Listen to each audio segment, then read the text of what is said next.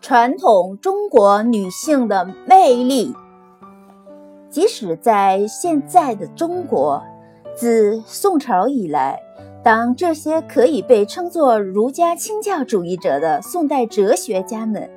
他们把儒教变得狭隘而僵化，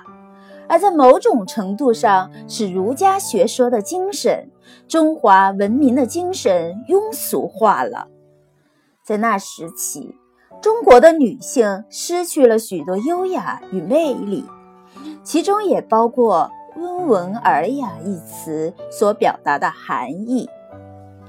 你将闪族人的古代女性理想同当今欧洲的印欧种族的女性理想相比，将那个不会为了家人而担心下雪。因为她已经让所有的家人都穿上了漂亮暖和衣服的女人，同那个没有家人，因而不用为家人准备御寒的衣服，但她自己却衣着美丽，其生命最终定格在她胸前的一朵茶花的茶花女相比，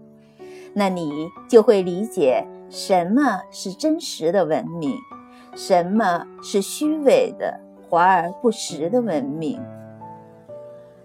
中国男人具有荣誉感，是恪守他的忠诚教的君子，是国家公民秩序的护卫者；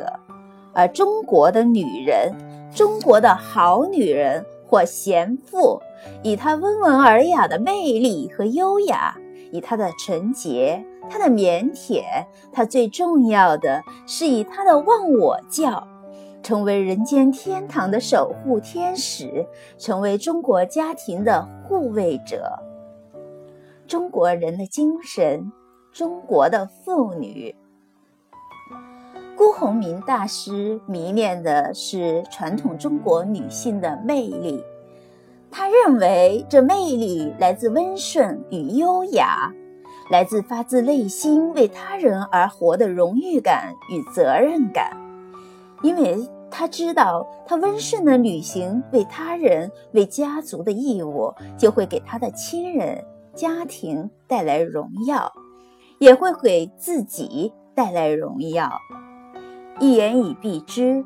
为他人活，就是为自己活。